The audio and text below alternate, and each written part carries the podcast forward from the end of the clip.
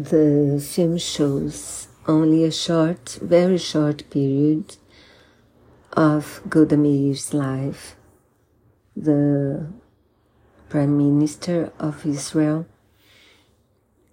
She was told by the Mossad that there would be an attack to Israel, that the attack was imminent.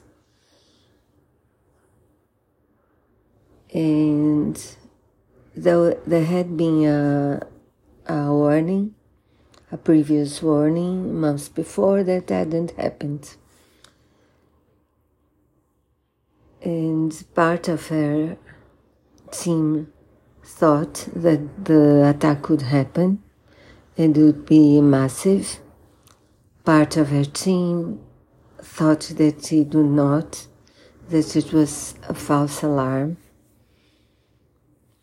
and she decided to prepare not so heavily because she had a and not to attack at all because as she had a previous agreement with Kissinger, the United States Chancellor, who wanted a peaceful, who wanted peace between the Middle East. So she prepare a bit, but she doesn't attack and not make a massive preparement.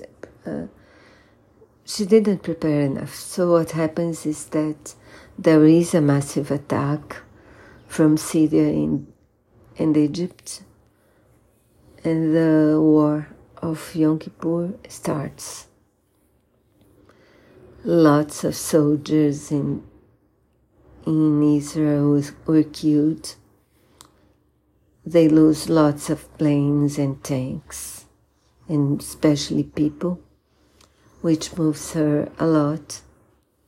But the she gets a victory with her team in I think less than two, two weeks and she gets a peace agreement between Egypt and Israel. Egypt uh, accepting and recognizing Israel, Israel as a state, as a country, for the first time, and the only Arab country to do so.